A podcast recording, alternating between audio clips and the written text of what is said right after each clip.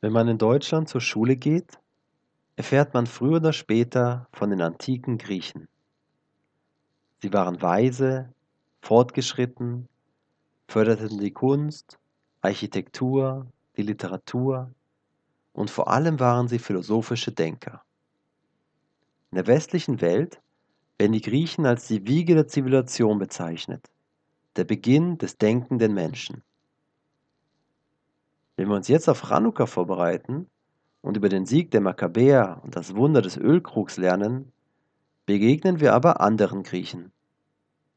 Griechen, die uns unterdrückten und töteten, uns verboten, unsere Torah zu leben, die uns den Götzendienst aufzwangen und sich ganz und gar unmoralisch verhielten. Wie ist das möglich? Wie kann man auf der einen Seite weise sein und gleichzeitig unmoralisch und beherrschend?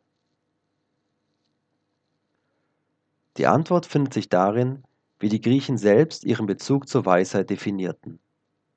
Der große Mathematiker Pythagoras sagte einmal, mein Wissen der Mathematik macht mich noch lange nicht zu einem Dreieck. Und auch der große Philosoph Plato sagte sinngemäß, mein intellektuelles Denken verpflichtet mich noch lange nicht, auch so zu handeln.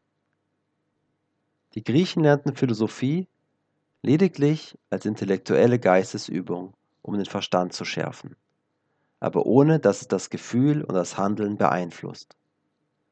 Der Verstand und das Herz wurden als abgetrennte Einheiten angesehen. Auch wir Juden lieben es zu lernen, unseren Verstand zu schärfen und uns in das, in das Torahstudium zu vertiefen. Dabei unterscheiden wir uns aber von den Griechen. Wir lernen, um Gott zu dienen und dadurch zu besseren Menschen zu werden. Das Studium und moralisches Verhalten gehen dabei Hand in Hand. Wir sagen sogar, der Eretz Kadmala Torah. Die guten Charaktereigenschaften sind eine Voraussetzung, um die Torah wirklich zu verstehen und empfangen zu können. Und das Ziel ist, das Gelernte vom Verstand in das Herz herunterzubringen und dadurch zu guten Taten zu kommen. Erst dadurch werden wir zu moralischen Menschen und können uns Gott wahrhaftig annähern. Chanukka Sameach